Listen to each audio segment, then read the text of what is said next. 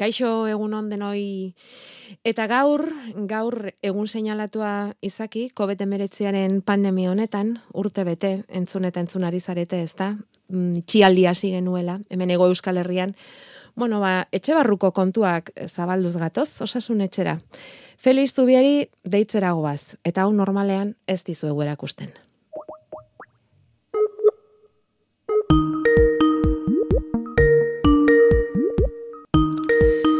Urte bete, urte bete daramagu igande goizetan soinu hau entzunez, zuengana azaltzerako, hemen barruko kontroletik, Feliz Zubiarekin bat egin nahian, laizter hartuko du, berak.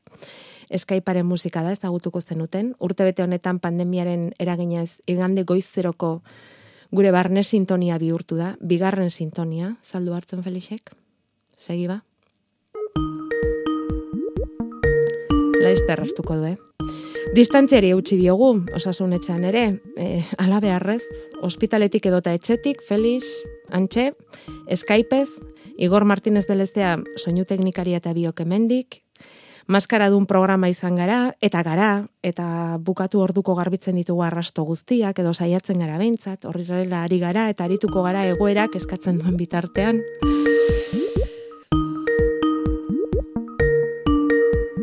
Felix, kaixo egunon. Kaixo egunon. Hola egunon, zer moduz pasaduzu astea? Ba, hobeto esango dugu. Ari zein ari gara pixkana pixkana harintzen, eta bai. Hmm. Eta bueno, nik, nik ere mm, somatzen dut zuloa, eh? eta somatzen dut distantzia. Bai. Bai zuekiko, entzulekiko noski, eta azkenean ba, bizimodua ere, distantziazko bizimodu bihurtu zaigun urri batean. Bai.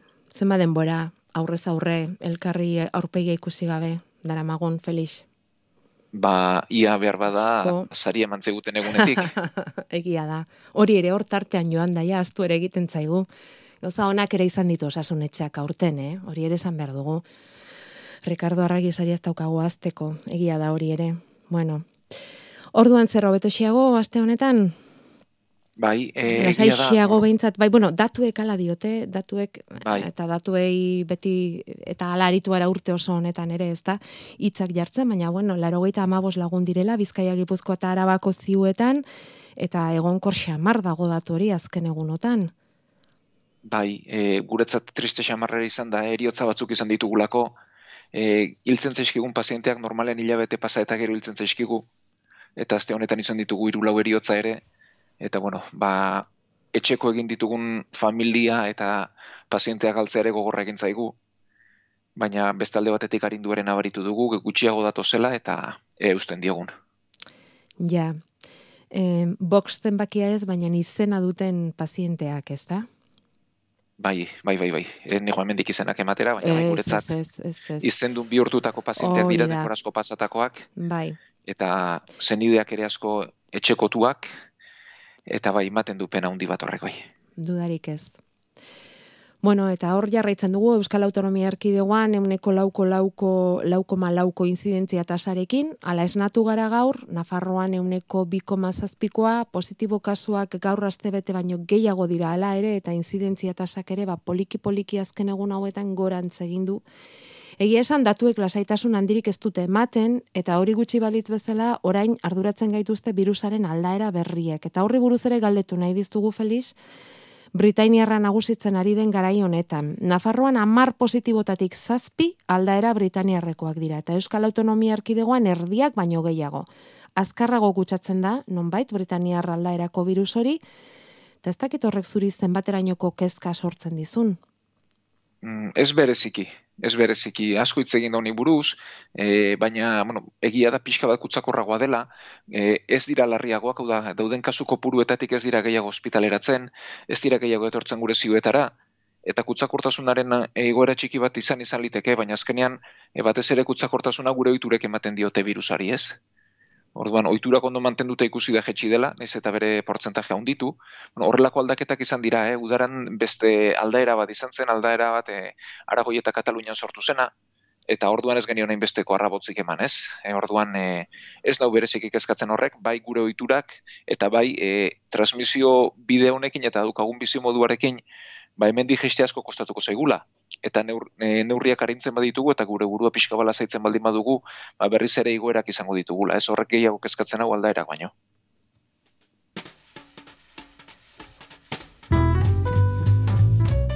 Bueno, segiko dugu nola ez covid buruz izketan, eta bereziki txertuaren inguruko zalantzak argitzeko asmoz, urte bete ego Euskal Herrian erabateko itxialdia hasi genuela, orduan bagenituen galdera eta zalantzak eta gaur zen nahi duzu esatea, zaizkigu denak agortu. Galdetu nahi diogu Feliz Zubiari aste honetan AstraZenecaren txertoa hartu eta horrek trombosi kazularriak ekarri dituela eta Ipar Europan txertoa jartzari utzi ondoren zein den bere ikuspegia? Eta bueno, bai kortasunerako motiborik ba ote dagoen tratamentu posible bati buruz ere bai gaur osasunetxean. Ba ez azken aldi honetan ohitura dugun bezala, aurretik ez COVID kasuak.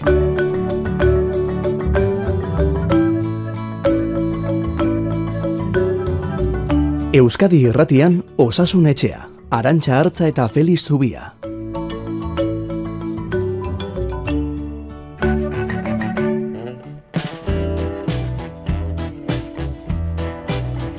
Txaroren galderarekin hasiko gara Felix ondiru itzen baldin bazaizu. Hogeita bat urteko alabari zitologia egin ondoren, umetokiaren lepoa handituta daukala esan dio ginekologoak. Eta orain, umetokiaren papiloma duen ala ezargitzeko zitologian hartutako lagina berriro aztertu egingo diote. Baina alabari, papiloma horren txertu amabi urterekin jarri zioten ez. Baliteke orain izatea? E, Eta bigarren zalantza da, e, zein izan daitezke handitasun horren beste arrazoi batzuk. Mila esker, raukera umateagatik eta agur bat, txaro. Bueno, ba, esango dioguna da, lehen eta bain alderantziz hasiko gara, ez? Egun betoki onditu ez dela beti e, papilomak eragindakoa, e, bestelako arrazoiak ere badira, badira bestelako infekzioak ere, e, hor umetoki barrura sartu eta infekzioa eragingo luketenak, eta badira alergiako erantzunak ere, e, e, garbitasun produktuei, xaboiei eta bar. Eta gero gira da, ba, papiloma virusa izango litzatekela e, klasikoki arrazoi handiena. E, gero, papiloma virus honen garantzia da, hor sortzen diren lesio hauek eta tratatu ezean eta utzi e, zaindu ez, ba, zaintzen ez baldin baditu gondo, ba, umetokiko minbizia sortu dezaketela. Horregatik egin zen txertaketa bat. Orduan, e, txerto guztiek bezala, ba, ez du euneko, euneko eraginkortasunik, e, papilomavirusaren zate euneko laro ingurukoa du da, beraz txertatuta izan, lez, izan lezake papilomavirusa ere, azterketa hori egina dauka, eta ala balitz egin behar dena da jarraipen bat egin, e, hori minbizi batera iritsi ez da eh? Orduan, beti aipatzen dugu txertuen eraginkortasuna taldekoa dela ez dela individuala, posible dela papilomavirusa izatea, baina bestelako arrazoiak ere bai. E, beraz, e, gara izarrapatuta e, dena kontrolatu liteke, e, lesio horiek handitzen baldin badira kendu litezke, eta minbizi bat ez garatzea posible da, beraz, e, aurrena itxaron dezatela emaitzei, eta gero e, papiloma virusa izan da ere, ba, jarraipen bat egin gozoiola. Eta ze sintoma izango, lituz, izango lituzke? Ez dakigu, ba, hau errebizio, ez dakit urtzeroko errebizioaren batean edo agertu zaion ala ez, baina sintomaren bat antzematen da? Bueno, askotan ez errez, gehien gehienetan ez errez, eta izatekotan bestela e, mina, bai espontaneoki edo seksu harremanetan, eta bestela e, ba, ba, umetokitik edo vaginatik irteten den e, fluxua edo likiduaren itxuraldatu, ilundu egiten da, zornetzua goa bihurtu, eta zenbait kasutan odola galdu liteke hilekotik kanpo. Vale. Oiek lireteke umetokiaren lepoa handituta izatearen sintoma hoiek eta esan da bezala horri jarraipen bat egin behartzaio, horrek e, gero ez dezan izan bilakaera okerragorik. Bueno, eta maik e, idatzi digu bere zalantza daukalako hortzetako enpaste metalikoi buruz. E, hortz klinikan lehen egiten zituzten enpaste grisoiek dio. Badirudi metal astunen batekin, merkurio edo egiten dituztela, eta kaltegarriak ote diren osasunarentzat. Bere kasua da, e, bueno, berak dauka liken plano pilar bat, buru azaleko arazo bat, eta kontrolatuz joan da, eta orain, ba, beste medikuren batera edo bateren gana egin du bizita, eta hark esan dio, ba, enpastoiek ez direla batere sanoak eta alduen azkarren kentzeko. Europa iparraldean dagoeneko debekaturik dituztela eta orduan erabaki du osasunetxean galdera egitea, Felix ba, esango dut galdera honekin neukere ikasi dudala, ze ez nekien honi buruz, eta begiratu dut, eta ikusi dute zer dioten e, bueno, arlo honetako ba, adituek edo, eta denek diote arriskua oso oso bajua dela eta ezkentzeko. E, bueno, e, hauek e, enpaste zarrauek, metalesko enpasteak edo zilarrezko enpastere izen eman zaie, kolore griseskoak dira, e, asko dira eta oraindik ere erabili litezke, eta zenbait kasutarako egokienak direla diote. Merkurio oso gutxi dute, eta baldin badute merkurio elementala da. Eta berez, arrisku oso txikikoa da, berez, e, merkurio mota bat delako arriskutzoa metil merkurio izenekoa. Eta gainera esaten dute, e, hauek kentzen asteak eta enpaste hauek mugitzen asteak, ba, merkurio gehiago mugitzen dutela bere kaxa utzita baino. Beraz, aholkua dezkentzeko, eh? bueno, hau ez dio nik, hau e, odontologoen elkarteak dio, eta e, gai honetan adituak di, e, direnen ikerketek bentsat.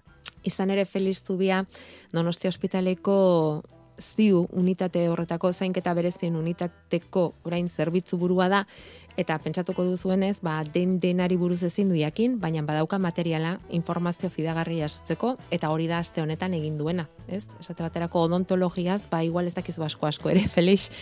Ez, eh, baina bueno, neuk ere ikasteko balio dit eta bueno, non begiratu hori bai bentsa badugu eta iturri fidagarriak eh, begiratzen ba, laguntzen digunek ere. Ez daukata aztuta liburutegira egin genuen bisita ura eta informazioa nondik medikuok, kasu zailak eta kasu mm, ba ez ezagunak dituzuenean eta informazioa nondik jasotzen zenuten erakutsi niguneko egunura, ez daukat aztuta. Bueno, eta gero daukagu, em, bueno, ba, ez dakit alaba, la semea zeinek idatzi digun, baina esaten digu aitak, hankako atz lodiko azazala onjo baten infekzioz daukala, e, minez, eta hori ematen zuela, baina e, prueban negatibo eman duela eta medikuak soriasiagatik izango dela esan diola. Soriasiagatik baldin bada ez dauka tratamenturik galdetzen du. Ba, bai badu tratamendua, eh? Bueno, soriasia eh, larrua saldeko gaixotasun bada, autoimunea, eta bertan bazale egiten da behar baino gehiago eta azkarrago ugaldu, eta larrua saldo ditu bat eta eskatak sortzen ditu eta bueno, e, azkazala, ba, larro salaren zati denez, bertako ere izan liteke, eta azkazala egiten dena da, itxura saldatu, marroitu, batzutan e, barruraka puntutxu batzuk izaten ditu, eta uzkorrago bihurtu. Eta egia da, bonjoarenaren oso antzerako itxura hartzen duela e, posible da larrua zalean izan ez eta azkazaletako bakarrik izatea. Arraroa da, baina posible da, eh? Kasu euneko bat bostean gertaliteke. Eta ala balitz, bat tratamentu eman liteke.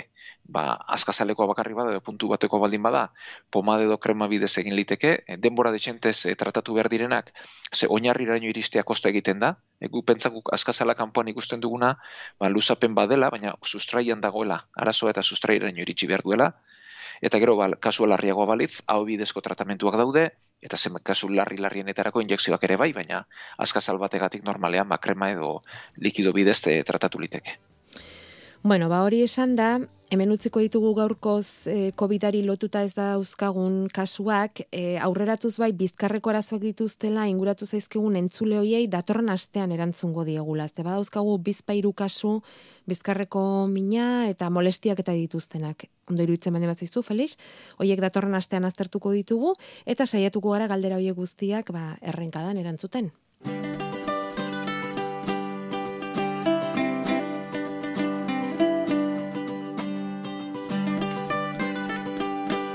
Osasun etxea. Igande goizetan Euskadi Gratian.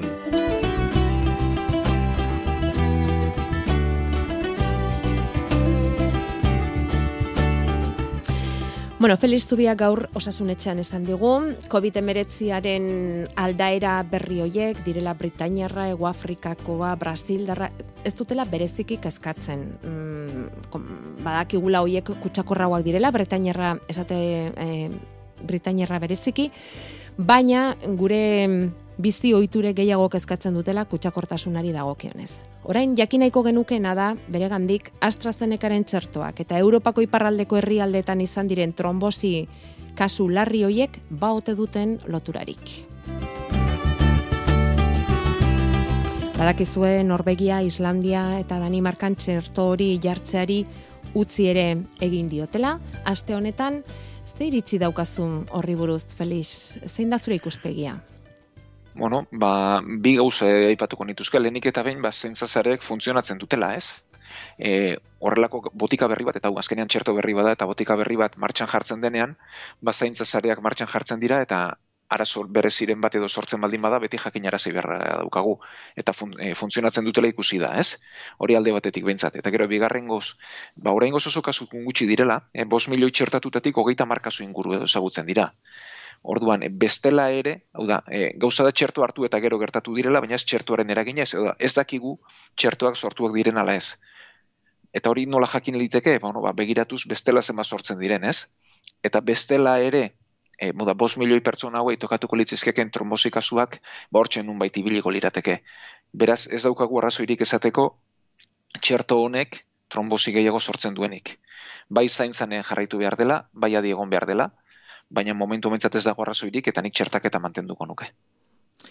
Bueno, bai, aste honetan bertan bai miren bazara ze bai ana galarraga, munduko osasun erakundak ere zure iritzi bereko adierazpenak egin dituzte, hori egia da, frogatuta dagoela, txertoa jartzen segitzeko arazorik ez dagoela, beraiek ere ez dute horrela ikusi, baina bueno, ulertuko duzunez, Felix, Ba, iritarroi zalantza sortzen zaizkigu, horrelako kasuak entzuten direnean, eta salamankan ere, gaur goizean irakurri dugu, salamankan ere, ba, emakumezko gazte bat, ospitalera joan dela, eta otsailean AstraZenecaren txartoa hartua zeukala, eta, bueno, zuk esan duzuna, ez, ikertu egin beharko da, kasu horrek lotura zuzenik badaukan txertuarekin ala ez, baina, baina ulertzekoa da iritarron gandik ere zalantzak kezkak e, sortzea. Eta alaxi idatzi digu gaur goizean, gaur goizean ez Bart Jordik, esan ez, e, ba, gaur, hilaren amalauan, AstraZenecaren txertoa jarriko diotela. Eta dio, hasiera batean txertaketa alboratzeko puntuan egon nintzen, ikusita hainbat herrialde seriok txertatze prozesua geldiarazi zutela, odolbilduen kasuak zirela. Eta azkenean, bihar programa hasten duzuen erako txertatuta egongo naiz. Nire galderak kezkaz beterikoak hauesek dira, odolbilduen kasua gertatuko balitzait, zein lirateke hasierako sintomak? Nola jokatu beharko nuke? Badira osasun egoerak beste batzuek baino aukera gehiago dituztenak gaixotasun hori pairatzeko, ala nola kolesterola altua izatea, sedentarismoa, edo edonork bapatean espero gabe hartu dezaken gaixotasuna da. Ia bihar ospitaletik ateratzean, batez ere arduragatik txertatuko naiz, konbentzimenduagatik baino gehiago, opariat oparitu aldizkida zuen lasaitzeko hitz batzuk niri eta jakina behar duen orori, esan digu jordik. Itzoien bueno, esperoan ba, gaude Felix. Bai, ez, eta oso oso galdera ba, zuzenak dira eta kezka ulertzekoa da, ez? Bueno, e, horrelako trombo bat gertatu ezkero nabarituko genukena da, e, zangoetan gertatzen da, bena sisteman da, ez arterian, eh? Oda, benak dira odola bultan ekartzen dutenak ba, zangoetatik e, bihotzera, eta e, odolbildu bat sortuko balitzor, trombo bat hori delako azkenean, manabarituko genukena da, e, zango bat beste baino lodiagoa daukagula, ondituagoa, beroagoa eta zenbait kasutan gorriagoa ere bai. Bueno, hori ez gertatzeko batez ere men faktore genetikoak daude horrelako trombosien atzean, e, gehiagizko koagulaziorako joera bat, eta batez ere ba, geldirik egoteak e, errazten du odola horpilatu eta trombosia sortzeak. Beraz, e, bueno, ba, ibiltzen jarraitu dezatela, ez daitezela geldi geldirik egon txertaketa eta gero, eta gainontzen bestela hori errapatu beharko lukete. Eta gero, hor tromboa askatu, oda, e, zangoetako trombozi bat sortzeak, berez duen arriskoa da askatu eta biriketara joan litekela. Eta orduan arnaz ez sortuko lukete, baina hori kasu komplikatuak e, e, izat, bueno, edo kasuaren komplikazioa litzateke, eta hori ba, ondoren azalduko litzateken zerbait da. Berez tratamentua badu, e, antikoagulazioa jarri eta hiru hilabetez mantentzen da, eta bera desagertzen da tromboa, beraz alde horretatik ere ba, tratamentua duen komplikazio bada, ja berrez diot, eh, e, bestela ere ikusten dugun gertaera bada, eta momentu honbentzat, e, bos milioi pertsona txertatuta kasu oso bakanak dira, eta e, zaintzen jarraitu beharko den arrendik ez nuke lotura zuzenik egingo txertuarekin eta mm, arrisku gehiago zeinek dute horrelakoak gertatzeko. Badago hori esaterik Jordi galdetzen duen bezala, ba sedentarismoa eta kolesterol altua eta horrelako mm, ez dakit ezaugarria dituztenek badago perfil bat esan dezakegun arazo gehiago izango lituzkena. Berez, hau azteko ba, genetiko da, edo zeinentza da, bai egia da, sedentarioak edo gutxi biltzen direnak gehiago, e, oheratuak batez ere, hau da, zangoak geldirik badugu, odola ez da mugituko, eta errezago sortuko litzateko odolbildua, ez? Mhm. Eta ba, hori alde batetik eta gero, ba, erentziaz familian trombosiak izan dituztenek behar badauek eh, arrisku gehiago izango lukete. Vale. Bueno, eta ez dakit bera irakaslea den ala ezten, baina irakaslei ezarri diete txerto hori irakaslea askori AstraZenecaren txertoa azken asteotan eta inguratu zaigu bat, baino gehiago osasun etxera honen inguruan galdera eginez. Izaskun, esate baterako, aurrezkuntzako irakaslea, berrogeita amabost urtetik beherakoa, eta ondorioz, AstraZenekako txertoa ipini diote. Eta idatzi digu, ez dut txertuaren onurarik zalantzan jartzeko asmorik, ez da gutxiagorik ere, baina konfidentza eza izugarria eragiten dit, agintarien aldetik, euneko batek bakarrik izango dituela sintoma harinak entzuteak. Inguruko ikastetxeetan justu kontrako portzentaia ikusten ari garenean. Oso gutxi dira, txertoa jaso ondoren lanera joan aldiren irakasleak. Jendeak ez du bajarik hartzen, egun bat edo birako ez dutela kordezkorik bidaltzen. Gure artean konpontzen ari gara. Asteburuan hartu dugun hoi ere, inork ez digu galdetuko sintomarik izan dugun edo ez. Jende gehienak hogeita lau berrogeita zortzi orduz luzatzen diren sukarra, buruko mina eta gorputz osoko mina aipatzen ditu. Egia, beti da beharrezkoa, eta jendearen beldurra gutxitzea helburu denean, ezinbestekoa. Eskerrik asko tondo izan.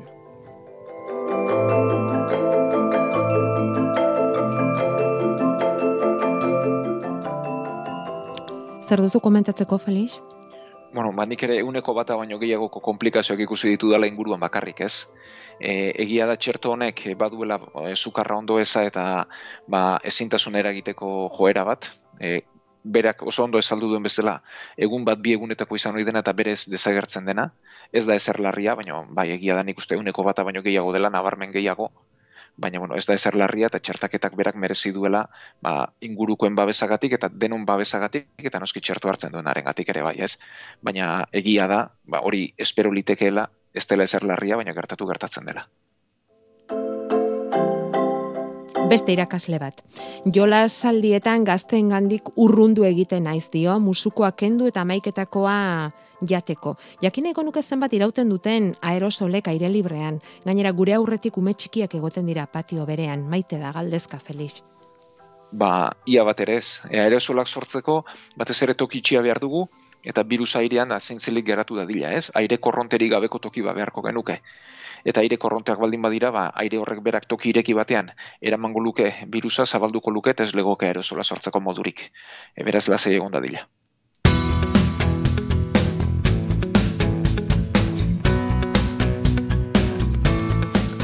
Eta Iñaki ere inguratu zaigu, getariatik, esanez, distrofia muskularra duela, eta txertoa jartzeko zein taldetan dagoen ere ez dakiela, eta gutxiago noiz jarriko dioten. Ea guk baute dakigun, Felix, gaitz kroniko eta degeneratiboak dituztenei, txertoa noiz nola ipiniko dieten. Ba, ez dakigu. E, bai e, zehaztu dutela orain larogei urtetik gorakoak ari direla, eta urrengo tartean sartuko lituzkete irurogeita marrutetik gorakoak, eta gaixo zaurgarrienak. Gai, gaixo zaurgarrienen zerrendan idatzita daudenak dira minbizia dutenak, kimioterapia jasotzen ari direnak, transplantatuak, horrelako gaixotasunen berririk ez du. Nik dudarik gabe hor sartuko nituzke ez, ze pertsona hauetako horren batek, ba, koronavirus hartu ezkero, eta pneumonia garatu ezkero, ba, oso larriak izan litezkelako ez. Eta nik uste lehentasun bat beharko lukeela, baina orain gozbintza zerrendan ez dira agertzen, egia da gaixotasun guztiak zerrendatzea oso zaila dela, eta ez daki dana da oso zorrotz jarraituko duten, eta zerrendako bakarrik hartuko dituzten, edo gaixo zaurgarriak hortzartuko dituzten. Baina hauek lehentasuna izan beharko lukete, ez? Bai, bai, ze duten... Beren e, osasun egoera bai, batik esan nahi dut. Hori da, duten muskuluen arazoen gatik, baina neumonia bat oso oso larria litzatekelako, eta bai, nik uste berez lehentasuna beharko luketela. Ba, sentitzen dugu inaki, baina asko asko laguntzerik ez dizugu izan. Eta beste entzule batek idatzi digu minbizia duela eta e, kimio pastillak hartzen ari dela eta bakuna hartzekorik ez diotela esan berari ere oraindik eta hau ere antzerako kaso izango litzateke ez da Felix? Bai, baina hauek bai zerrendatuta daudela, eh? Zerrendatuta daude eta larogei urtekoekin bukatu ondoren beraiek datoz, irurogeita urtetik gorakoak eta geixo zaurgarriak eta hauek bai zerrenda horretan ba, zehatza adierazita daudela. Laister eh, etorreko zaie beraz hauei, ezta? Txanda. Bai. Konforme.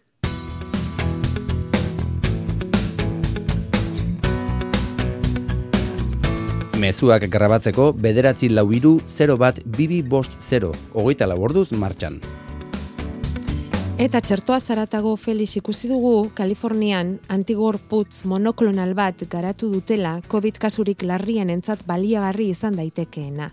Bir Biotechnology eta GSK, bi konpainia handiok probatzen ari diren antigorputzak dira, eta honek eriotzak eta ospitalaratzeak asko murriztuko dituztelakoan daude. Uneko lauro eta bostean bai, momentuz egin dituzten probak behintzat ala erakutsi dute.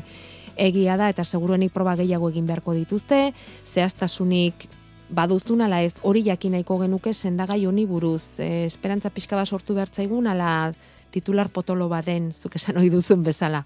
Bai. Ba, ez dakit, e, ez naiz gauza esateko bai, esperantzarako bentsat lehio badela, eh?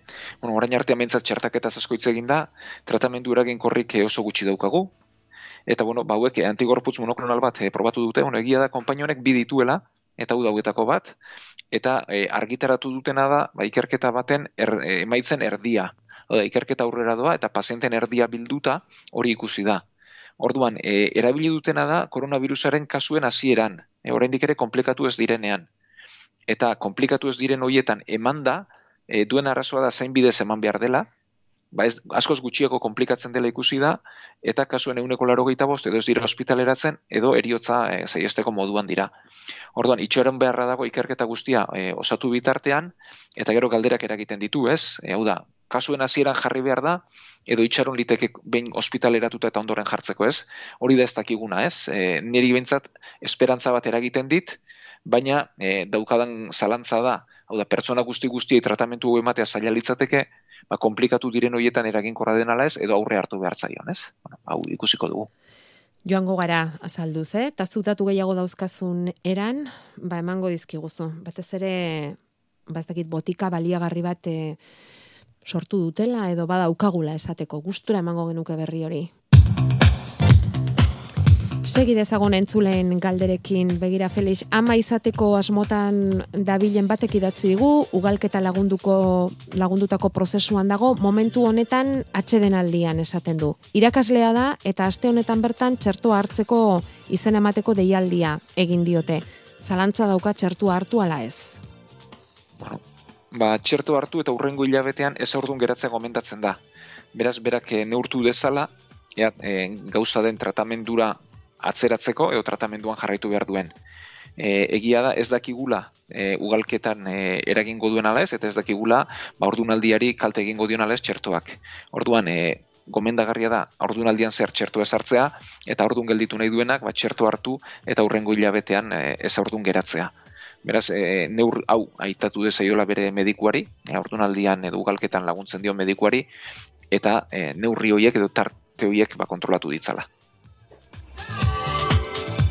Arantxa kerleen pozoinari alergia dio, e, duela hogei urte xok anafilaktiko bat ere izan zuen, eta orduzkero sakelean beti darama adrenalina, eta esan diote alergia dutenek ezingo dutela txertorik hartu.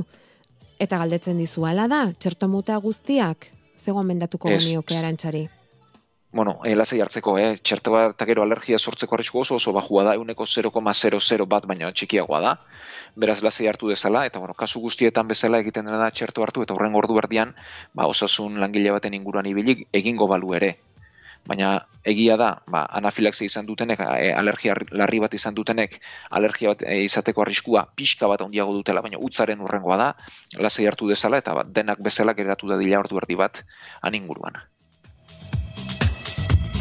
Eta zer gertatzen da diabetes bi mota daukatenekin felistea? Maiak idatzi digu Montevideotik, esan ez bere aitonak laurogeta amarrurte dituela, laester txertua ipiniko diotela, eta diabetes bi daukanez, irakurri duela, mm, gaitzori daukatenek ba, txertua ezartza komeni dela.